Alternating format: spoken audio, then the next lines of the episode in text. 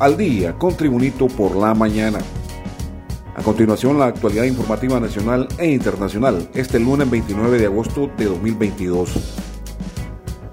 Ofrecimientos de trabajo como niñeras para empleadas domésticas, edecanes o modelos son algunas de las modalidades que utilizan los tratantes para captar jovencitas con necesidad económica y al tener contacto con ellas las drogan y venden al extranjero para que sean explotadas sexualmente. La jefa de la Unidad contra la Trata, Explotación Sexual Comercial y Tráfico de Personas, Marta Patricia González, detalló que tenemos casos en el que las víctimas, algunas menores de edad, son captadas por tratantes hondureños que les ofrecen trabajo son engañadas porque en realidad las llevan para trabajar en nightclubs y bares en Guatemala donde las explotan sexualmente y también las obligan a realizar trabajo forzado. González también indicó que les han reportado casos de hondureñas que han sido rescatadas en Belice, México y muy pocos casos en España. Sin embargo, se le respeta el derecho a la víctima de no querer retornar a Honduras. Más noticias con Tribunito por la mañana. El asesor de la Federación de Organizaciones Privadas para el Desarrollo de Honduras, FOPRIDE, Odir Fernández, renunció a sus aspiraciones de integrar como representante del claustro de profesores de Derecho a la Junta Nominadora para la selección de magistrados de la Corte Suprema de Justicia, período 2023-2030. Fernández, quien partía como representante de los claustros de profesores de las carreras de Derecho de las universidades públicas y privadas, anunció en un comunicado que dimitía de sus aspiraciones para integrar la Junta Nominadora. En el proceso resultó electa por mayoría la abogada María Elena Ulloa de Pineda como candidata propietaria y de manera unánime Fernández como candidato suplente. Fernández arguyó en su renuncia.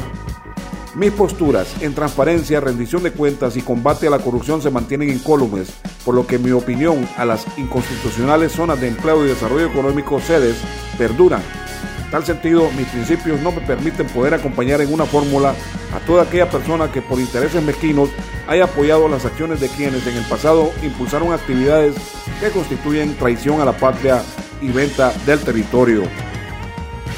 Continuamos con las noticias de Tribunito por la mañana. La abogada María Elena Ulloa de Pineda manifestó este domingo por medio de un comunicado que el derecho de un profesional de ejercer su profesión dentro de la legalidad no tiene por qué ser causal de descrédito. La abogada agregó que la Universidad de San Pedro Sula no me escogió como candidata propietaria a la Junta Nominadora en representación de las universidades privadas, sino que fue a través de una sesión de las universidades privadas que tienen escuelas de derecho celebrada el viernes 26 de agosto del 2022. Agregó la profesional del derecho, la abogada María Elena Ulloa de Pineda.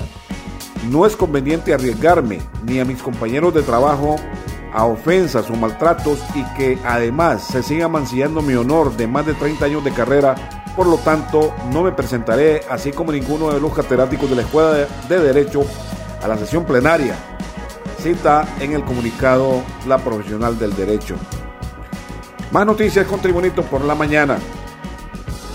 A partir de hoy, el precio máximo de una tortilla es de 75 centavos de lempira. Después de varios días de negociaciones entre el gobierno, molineros y productores, se llegó a este acuerdo que se postergará hasta marzo del próximo año. Los fabricantes habían amenazado aumentarle hasta dos lempiras a la tortilla debido al incremento de la harina, pese a que el maíz sigue en picada en los centros de abasto del país. Como parte de los acercamientos, este viernes pasado, en reunión con participación de las asociaciones de tortillas, representantes de los molineros más grandes del país y por parte de la agroindustria, se determinó establecer un precio máximo de venta en el precio de la tortilla para el consumidor final de 75 centavos de empira, señaló la Secretaría de Desarrollo Económico. Continuamos con Tribunito por la mañana. El presidente del Consejo Central Ejecutivo del Partido Liberal, Gianni Rosenthal, expuso que ese instituto político elaboró un proyecto de una nueva ley del Consejo Nacional de Defensa y Seguridad que lo presentará mañana martes en el Congreso Nacional y que tiene cinco puntos torales para la seguridad y la defensa del país.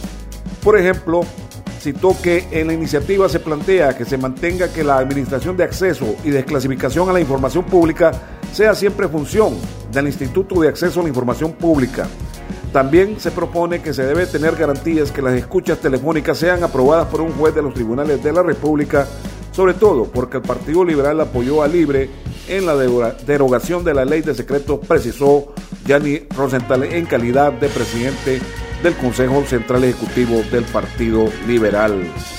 Más noticias con Tribunito por la mañana. La niña Dayan Nazaret Romero Roque, de apenas 5 años de edad, es una pequeña con un rostro agradable, una sonrisa extensa, pero lastimosamente a diario lucha y carga un gran peso en su cuerpo. La pequeña nació con una protuberancia en el abdomen que le impide llevar una vida normal. Actividades infantiles tan comunes para ella como correr y saltar están vetadas de acuerdo con la enfermedad que padece. Reina Suyapa Roque Valladares hace cinco años y meses sufrió los dolores de un embarazo, siendo desplazada de emergencia hacia el materno infantil de Tegucigalpa desde su natal barrio San José, Suyapa, ubicado en la ciudad de Guaymaca, departamento de Francisco Morazán. Desafortunadamente, desde que nació la niña, los médicos dieron un mal diagnóstico a su joven madre. Su recién nacida presentaba un gran tumor en su estómago, denominado clínicamente como onfalocele gigante de esta forma, los familiares de Dayan Nazaret esperan la ayuda de personas de bien para poder operar a la niña y para tal fin ponen a disposición el número de cuenta 2141 3020 7570. Ponen a disposición el número de cuenta 2141 3020 7570 del Banco de Occidente. Además, proporcionaron el número telefónico 3398 0422 proporcionaron el número telefónico 3398-0422 para ver si alguien les ayuda a contactar médicos extranjeros que puedan operar a la niña Dayan Nazaret que sufre de un tumor gigante en el estómago conocido clínicamente como onfalocele gigante.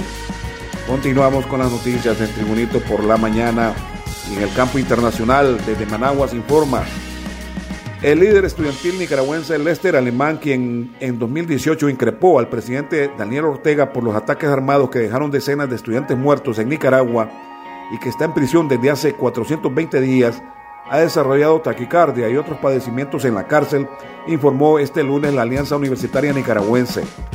En una declaración pública, la Alianza Universitaria Nicaragüense afirmó que Alemán, de 24 años, sufre serios problemas médicos en su pierna derecha y padeciendo de taquicardia y migraña. Alemán, quien la semana pasada cumplió un año y un mes de estar en prisión, fue condenado en febrero pasado a 13 años de cárcel e inhabilitación para ejercer cargos públicos por conspiración para cometer menoscabo a la integridad nacional, delito que no reconoció. En los deportes,